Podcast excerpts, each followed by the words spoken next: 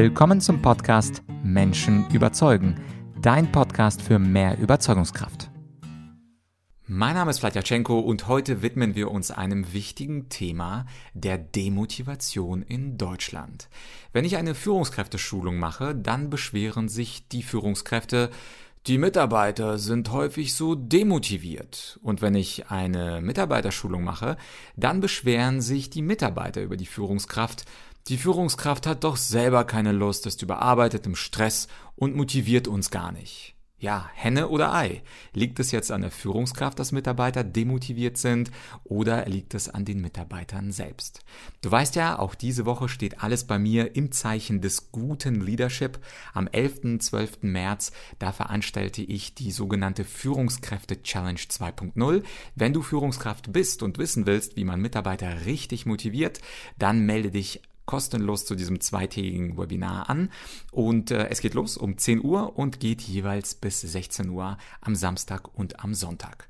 Bevor wir über das Thema der Schuld sprechen, lass uns ein ganz interessantes Experiment anschauen.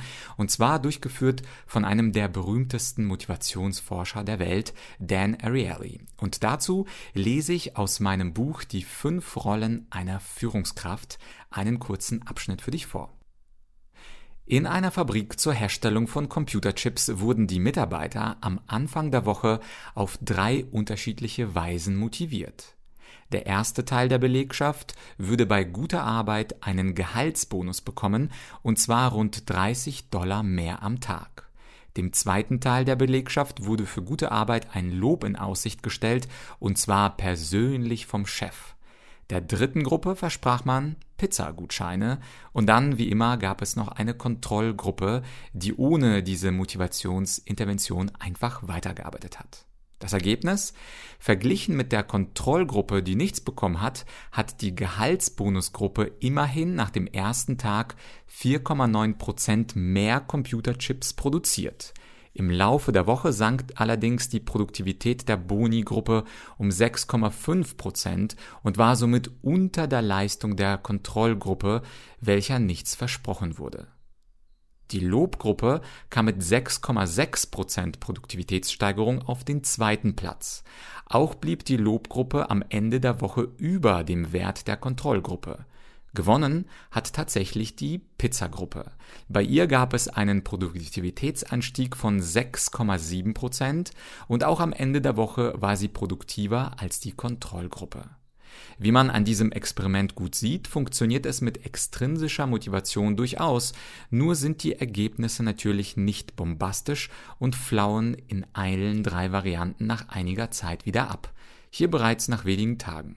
Interessant ist bei dem Experiment zudem, dass das Geld am schlechtesten abgeschnitten hat. Lob ist also sowohl günstiger als auch effektiver. Man beachte, dass alle drei Gruppen transaktional geführt wurden.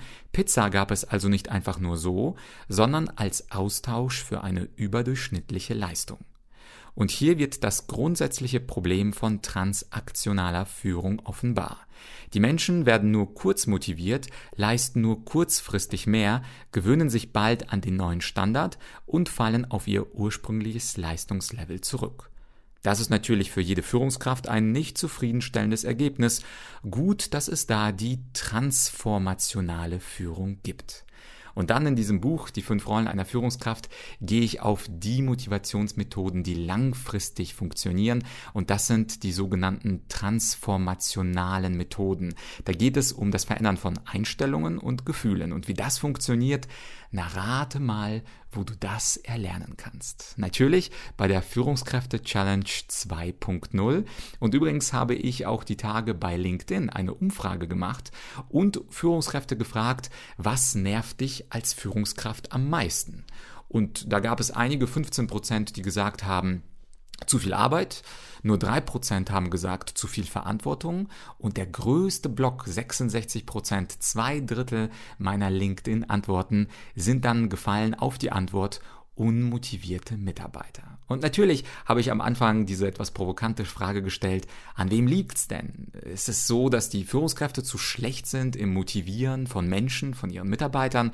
Oder sind die Mitarbeiter zu schlecht und können sich nicht selber motivieren.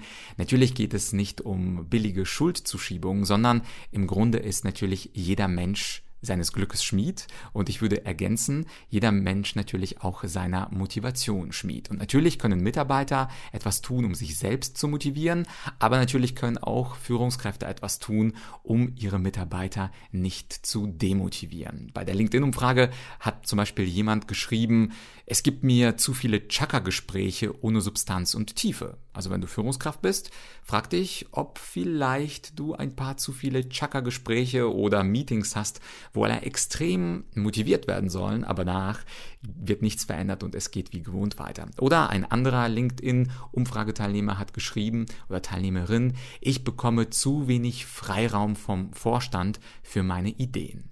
Ein anderer Ansatz ist also, sich nicht immer zu fragen, wie kann ich meine Leute besser motivieren, sondern sich zu fragen, womit könnte ich sie denn aktuell als Führungskraft selber demotivieren und diese Aspekte, diese Taten natürlich zu entfernen aus dem Berufsalltag. Ja, jetzt hast du also einen Sneak Peek bekommen, was an diesem Wochenende passieren wird am 11. und 12.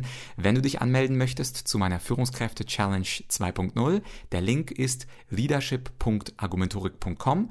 Du gibst kurz deine Anmeldedaten und schon bekommst du eine Bestätigungsmail für das kostenlose Wochenende mit mir. Verbringe doch die Zeit mit mir und mit guter Weiterbildung. Und zwar ist das Event für alle, die bereits Führungskräfte sind, aber auch für alle, die bald Führungskräfte Führungskräfte sein wollen, beziehungsweise die vor kurzem vielleicht auch ganz unfreiwillig zur Führungskraft befördert wurden.